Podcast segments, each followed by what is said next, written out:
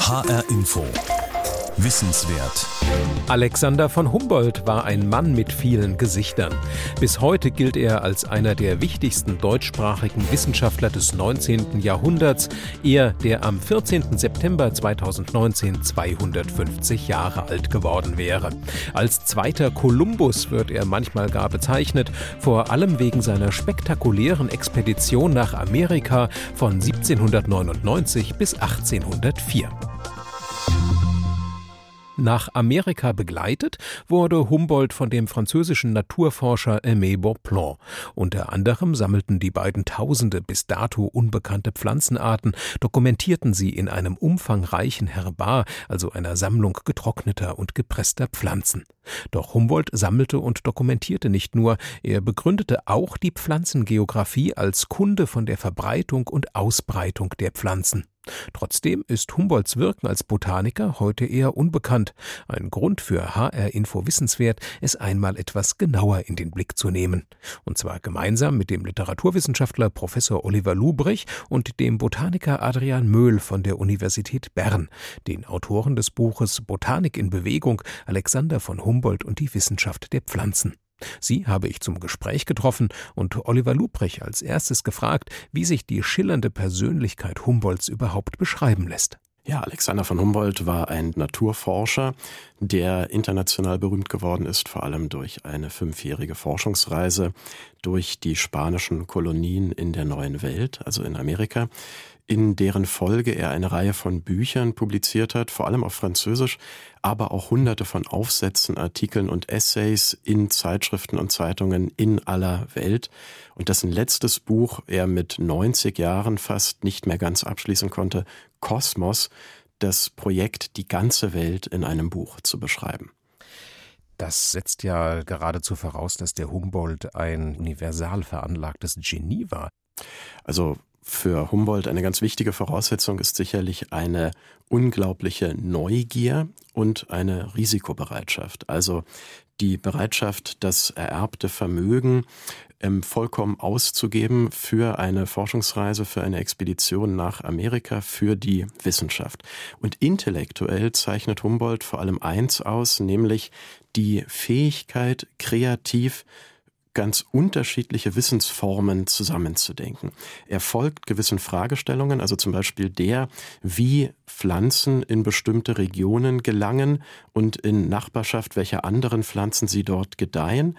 Und um solche Fragen dann zu beantworten, beschränkt er sich nicht auf ein einzelnes Fach, sondern in diesem konkreten Fall zum Beispiel, er verbindet Botanik mit Ethnologie, mit Klimaforschung und in der Verbindung dieser unterschiedlichen Disziplinen gelangt er zu neuen Beobachtungen. Humboldt war immer sehr interessiert an der interdisziplinären Vernetzung der verschiedenen Disziplinen. Humboldts Interesse an der Natur ist eines, das wir in unseren Begriffen heute ökologisch nennen würden. Er beschreibt das etwas anders. Ihm geht es um die Wechselwirkung unterschiedlicher Kräfte in der Natur. Alles ist Wechselwirkung, hat Humboldt notiert, und dieses Interesse leitet seine Forschung, also nicht innerhalb einzelner Fächer zu verbleiben und nur geologische Forschung, nur botanische Forschung zu betreiben und jeweils zu diesen Fächern individuell etwas beizutragen, sondern zu begreifen, fast könnte man mit Faust sagen, ja, was die Welt im Innersten zusammenhält, beziehungsweise was die äh, Wechselwirkungen in der Natur ausmacht. Humboldt wurde zunächst durch Privatlehrer auf dem Schloss seiner Eltern in Tegel ausgebildet und hat dann studiert, Handel, aber auch Bergbau. Er war ein Fachmann für Bergbau und arbeitete dann auch einige Jahre im preußischen Bergdepartement. Und dann öffnet sich ganz wesentlich seine Perspektive noch einmal durch den Gang in die neue Welt, durch die Fahrt nach Amerika. Dort sieht er sich dann einer tropischen Natur ausgesetzt und er sieht die extrem artenreichen Regionen in Südamerika und versteht dort erst recht, dass man hier nicht mehr mit dem alten System der Klassifikation einzelner Arten zurechtkommt, sondern dass man erst recht begreifen muss, wie diese Arten zueinander sich in ihrem Lebensraum verhalten, in ihrer Umwelt, in unseren Begriffen ökologisch. Das Spannende finde ich auch, wenn man seine Biografie liest, dann hat man das Gefühl, er hat sich eigentlich immer für die Botanik, für die Natur interessiert. Das war wirklich seine große Leidenschaft. Das findet man von Kindesbeinen an bei ihm.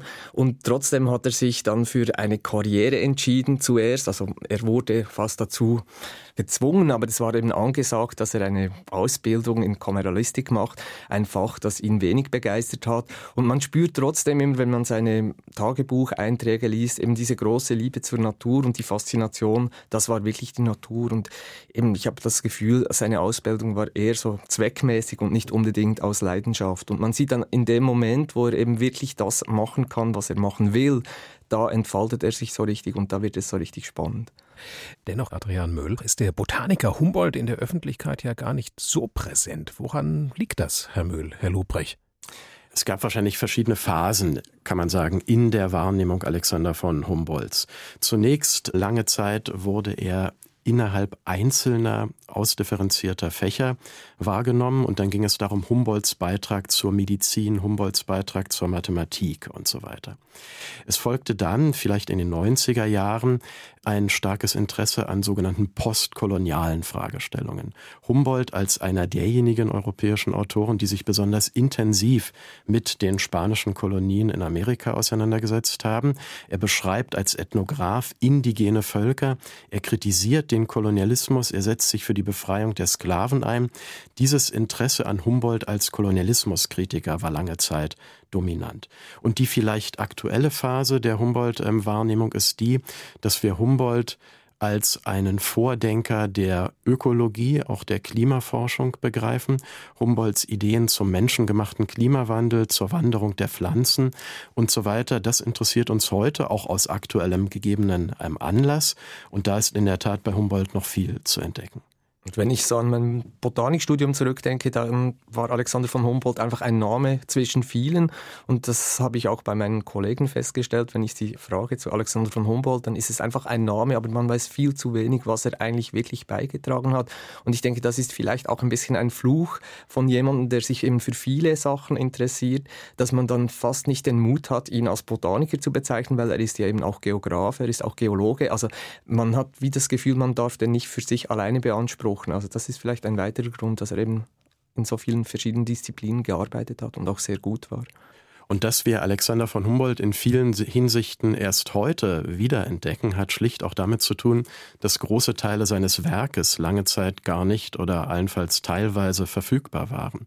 Also zum Beispiel die ungefähr 800 verschiedenen Aufsätze, Artikel und Essays, die von Humboldt zu Lebzeiten erschienen, wurden nach seinem Tod nur spärlich neu ediert und nie zusammen gesammelt und insgesamt herausgegeben. Das ist erst jetzt geschehen, zum 250. Geburtstag. Und unter diesen Schriften Humboldts finden sich Dutzende botanischer, pflanzengeografischer Beiträge, die wir eben jetzt neu und vor allem zusammenhängend lesen können. Was wäre denn so eine beispielhafte Fragestellung, an der man heute noch sehr gut die Denkweise, die Arbeitsweise von Humboldt illustrieren kann? Also die leitenden Fragestellungen Humboldts im Feld der Pflanzen waren etwa, wie gelangen bestimmte Pflanzen in bestimmte Gegenden, in bestimmte Höhen und von welchen Umweltfaktoren ist ihr Wachstum, ist ihre Wanderung über die Erde abhängig. Ein wichtiges Symbol dieser wie Humboldt sie versucht zu institutionalisieren, neuen Wissenschaft der Pflanzengeographie ist sein Gebirgsquerschnitt durch die Anden, das Tableau Physik. Eine einerseits malerische Darstellung der Vegetationszonen, der Vegetationsgürtel in den Anden, andererseits ein Querschnitt durch das Gebirge, dessen Fläche Humboldt mit den Namen der Pflanzen füllt, die an der jeweiligen Stelle in der jeweiligen Höhe vorkommen. Und am Rand sieht man dann 20 Skalen, in die Humboldt Daten eingetragen hat, und zwar zu Faktoren, die das Wachstum dieser Pflanzen und die Wanderung dieser Pflanzen bedingen. Also Niederschlagsmenge, Luftdruck, chemische Zusammensetzung der Luft oder sogar die Art der Landwirtschaft, die am jeweiligen Ort betrieben wird. Also ihn interessieren diese Zusammenhänge und nicht mehr die Beschreibung nur einzelner Arten jeweils für sich. Und er war tatsächlich der Erste, der das gemacht hat, Herr Möhl. Das gab schon auch im Vordenker. Ich denke, etwas, was man oftmals auch vergisst, ist, dass man in einer Zeit gelebt hat, das war noch vor Darwin. Also man hat sich nicht erklären können, wie das kommt, dass die Arten eben an gewissen Orten sich spezialisiert haben. Der ganze Hintergrund, der da war, das war ein mehrheitlich kirchlicher Hintergrund, wo man eben an die Schöpfungsgeschichte geglaubt hat und eben die Pflanzen, die waren schon immer da, wo sie waren. Und alleine das zu erklären, war ja schon ein bisschen blasphemisch schon fast, wenn man eben sagt, es gibt irgendwelche Faktoren, die da die Pflanzen beeinflussen. Also in dem Sinn ist Humboldt auch ein bisschen ein Vordenker der ganzen Evolutionstheorie. Und das fand ich auch besonders mutig, das zu einer Zeit zu machen, wo man eben alles eigentlich noch mit dem Garten Eden erklärt, also wo eben Gott die Welt so geschaffen ist, wie sie ist. Wir haben eben schon die Pflanzengeografie angesprochen. Das wäre ein Bereich, in dem Humboldt wichtige äh, Gedanken angestellt hat. Was sind weitere Bereiche, in denen Humboldt bedeutende Spuren hinterlassen hat? Also ich denke schon, nur wenn man die Pflanzenwelt der neuen Welt betrachtet, da hat er Unglaubliches beigetragen. Im Zusammen mit Aimé Bonpland haben sie so viele Pflanzen aufgesammelt, so vieles beschrieben zum allerersten Mal das ist eine unglaubliche Leistung, vor allem wenn man noch sieht, unter welchen Bedingungen das Ganze gemacht wird. Ich habe oftmals das Gefühl gehabt, dass Humboldt so wie ein Resonanzkörper ist, wenn er dann eben mit Aimé Bonpland, mit dem Botaniker Aimé Bonpland zusammen ist. Die beiden steigen sich in die Botanik rein und das ist unglaublich, dieses Werk, das sie hingebracht haben, wenn man sich eben vorstellt, man ist im Dschungel, man hat überhaupt kein Bestimmungsbuch. Heute haben wir Bestimmungsbücher, die uns helfen, eben die Pflanzen zu identifizieren. Damals gab es für diesen Teil der Welt überhaupt nichts. Man konnte vielleicht einzig bei den wenigen Herbarexemplaren, die in Europa schon vorhanden waren, Vergleiche darstellen. Aber es gab eben nichts, was irgendwie geschrieben wäre. Und wenn man da in den Dschungel gegangen ist in Südamerika, dann war einfach wirklich alles neu. Und da hat er natürlich einen riesigen Beitrag geleistet, dass er eben diese Pflanzen aufgesammelt hat, beschrieben hat, gezeichnet hat, damit sie uns heute immer noch bekannt sind. In Humboldts Herbar fanden sich allein über 3600 Pflanzenarten, die der Wissenschaft zuvor unbekannt waren. Einige dieser Belege gingen im Zweiten Weltkrieg verloren, denn ein Teil des Herbars wurde 1943 bei einem Luftangriff in Humboldts Geburtsstadt Berlin zerstört. Heute werden Humboldts Pflanzen in Berlin, Paris, Halle und Genf aufbewahrt. Nach wie vor ist das Humboldt-Herbar eine der wichtigsten Sammlungen zur Flora des tropischen Südamerikas. Und Herbare sind nicht out. Auch heute noch sind sie unverzichtbare Forschungsinstrumente für Botaniker. Die dokumentieren die Pflanzenvielfalt, nicht nur zum heutigen Zeitpunkt, auch zu Zeitpunkt vor Jahrzehnten und Jahrhunderten. Es ist also ein Archiv über das Vorkommen von Pflanzen an bestimmten Orten zu einer bestimmten Zeit. Zum anderen die wissenschaftliche Kommunikation über Pflanzen erfolgt über wissenschaftliche Namen. Und diese wissenschaftlichen Namen sind eindeutig definiert durch sogenannte Typusherbarbelege. Das heißt also, jeder wissenschaftliche Name hängt an solch einem Herbarbeleg, der dann aber auch immer Gegenstand von Untersuchung ist, wenn man sich unklar darüber ist, ist das eigentlich die Art, die ich meine, von der ich rede, beziehungsweise ergeben sich Veränderungen bei der Abgrenzung von Arten und Gattungen. Auch dann sind Herbarbelege unverzichtbar. Professor Georg Zitzka ist Botaniker und arbeitet in Frankfurt an der Universität und am Senckenberg Forschungsinstitut. Zu seiner Abteilung bei Senckenberg gehört auch das Herbarium Senckenbergianum Frankfurt mit rund 1,5 Millionen Pflanzenbelegen. Forscher nutzen Herbare heute übrigens auch noch für ganz andere Dinge, als die Verbreitung von Pflanzen nachzuvollziehen oder sie eindeutig zu bestimmen. Das reicht von Dingen wie Untersuchung von Schwermetallen in der Barbelegen, die eine Aussage erlauben, wie vor 50 Jahren zum Beispiel die Schwermetallbelastung an bestimmten Standorten war, hat man bei Moosen viel gemacht. Oder aber heute ganz besonders aktuell die Analyse von DNA. Man kann aus Jahrzehnte, zum Teil über 100 Jahre alten Belegen DNA isolieren und kann also diese für Untersuchungen zur Stammesgeschichte verwenden. Vorausgesetzt, die Pflanzen sind vorher richtig präpariert worden. Die Präparationstechniken haben sich dabei seit Humboldt kaum verändert. Die Pflanzen werden also gepresst und getrocknet, möglichst schnell getrocknet, möglichst gut gepresst, dabei so aufgelegt, dass man die wichtigen Teile alle gut sehen kann. Und wenn diese Trocknung und Pressung erfolgt ist, Dann werden sie zusammen mit den außerordentlich wichtigen Informationen über den Fundort, über den Sammler, auch über die Art, aufgespannt auf einen in der Regel etwa DIN A3 großen Pappbogen und die wichtigen Fundinformationen werden dazu aufgeklebt. Das ist dann ein kompletter Barbeleg. Und diese Belege werden dann stapelweise in Umschlägen und Kartons in großen Regalen gelagert. Die Räume voll von akribisch geordneten Pappbogenstapeln mit aufgeklebten Pflanzen erinnern etwas an Zeitungsarchive, liegen aber meist im Dunkeln, denn Tageslicht ist eine große Gefahr für Herbarsammlungen. Die Präparate könnten nämlich ausbleichen. Weitere Gefahren sind Wasser und Feuer, deshalb sind in die Räume der Frankfurter Sammlung auch raffinierte Löschanlagen eingebaut worden, die freilich nicht mit Wasser löschen, sondern mit Gas. Und dann auch nicht zu vergessen die Bedrohung durch Insekten, die getrocknete Pflanzen fressen. Damit sie sich gar nicht erst im Herbar ausbreiten können, werden die Herbarbögen regelmäßig bei minus 40 Grad durchgefroren. Der Lohn, wenn man das alles richtig gemacht hat? Herbarbelege sind grundsätzlich, ja, man kann sagen, unbegrenzt haltbar.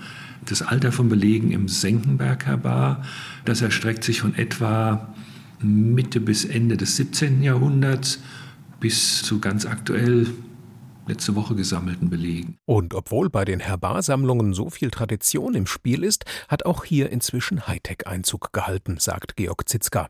Zunehmend mehr Präparate werden digitalisiert, auch bei Senckenberg in Frankfurt weil heute über hochauflösende Scans oder sehr gute Fotografien ganz erstaunlich gute, detailreiche digitale Versionen der Herbarbelege erzeugt werden können. Und für viele Fragestellungen reicht schon so ein digitaler Scan aus.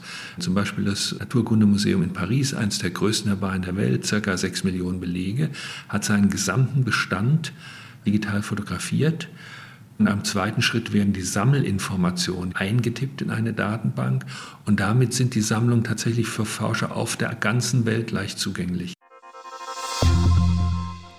Um Alexander von Humboldt als Botaniker geht es heute in HR Info Wissenswert.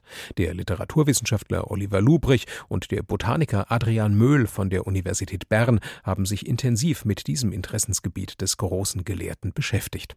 Und dieses ist facettenreicher als man denkt, denn Humboldts botanische Leistungen beschränken sich nicht nur auf das Erarbeiten des Konzepts der Pflanzengeographie und auf das Sammeln und Konservieren von Pflanzen.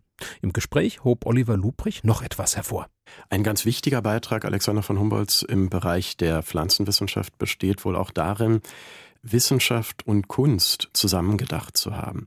Einerseits fragt Humboldt, inwiefern man auch die Kunstwerke vergangener Epochen, die Naturgegenstände, Landschaften zeigen, naturwissenschaftlich lesen kann im Hinblick auf das in sie eingegangene Naturwissen. Und andererseits interessiert er sich dafür, wie er künstlerische Formen einsetzen kann zur Vermittlung naturwissenschaftlicher Erkenntnisse. Er selbst zeichnet im Feld, und er selbst lässt anschließend, zurückgekehrt nach Europa, Stiche drucken, die dann seine Werke illustrieren. Und in diesen Landschaften Humboldts, mit denen er die Tropennatur Amerikas darstellt, geht es ihm darum, gleichzeitig einen ästhetischen Gesamteindruck zu vermitteln und wissenschaftliche Präzision zu geben. Das heißt, die Landschaften Humboldts sind einerseits Kunstwerke und andererseits Datenträger, in denen zum Beispiel Fachleute aus dem Feld der Botanik einzelne Arten genauso genau erkennen können sollen wie in einem Buch der Klassifikation dann ist er natürlich auch ein super Vermittler für die Botanik, eben wenn man seine Originalschriften liest und das ist wirklich etwas, was ich sehr empfehlen kann, dann kann man wirklich in diese Welt eintauchen und man sieht das förmlich vor sich. Eben, er ist auch beim Beschreiben ist er so präzis, dass man die einzelnen Pflanzen vor sich sieht. Er kann die wunderbar schön beschreiben. Nicht nur die Pflanzen, sondern eben die ganzen Pflanzengesellschaften, die ganzen Bestände, die Vegetation.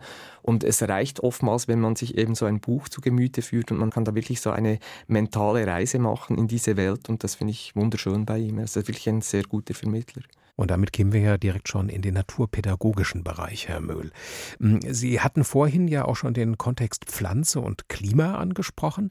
Was waren da denn Humboldts wesentliche Folgerungen, Herr Lubrich?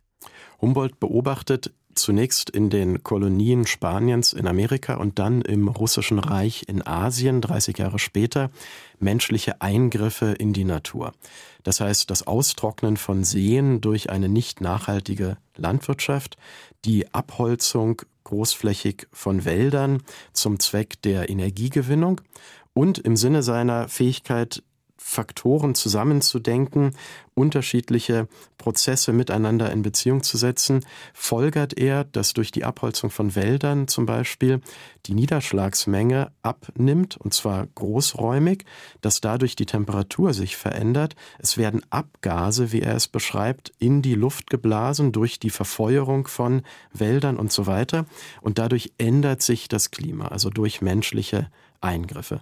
Humboldt ist da auf der Spur des Gedankens eines menschengemachten Klimawandels und er denkt, um auf diese Idee zu kommen, eben die Pflanzenwissenschaft zusammen mit der Klimatologie, aber auch mit ökonomischen Fragen, mit ethnologischen, soziologischen. Das ist sozusagen ein ganzheitlicher Ansatz, der ganz unerwartete Ergebnisse hervorbringt und wo man sich wundert, warum man nichts äh, Sinnvolles damit angefangen hat. Absolut. Ja. Ähm, das ethnologische kam eben zum Vorschein. Dieses ethnobotanische finde ich auch einen ganz wahnsinnig interessanten Aspekt. Auch da würde mich nochmal interessieren, was da so die ja, zentralen Gedanken sind, die er in seinen Dokumenten verewigte.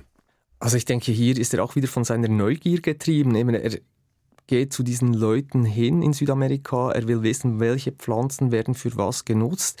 Er begnügt sich eben nicht damit, nur die Pflanze zu beschreiben, sondern er will auch wissen, was machen die Leute damit. Und da macht er zum Teil unglaubliche Experimente. Er nimmt auch ihre Drogen ein, trinkt ja mal sogar ein bisschen Pfeilgift, um zu beweisen, dass das nichts macht, wenn man das innerlich einnimmt.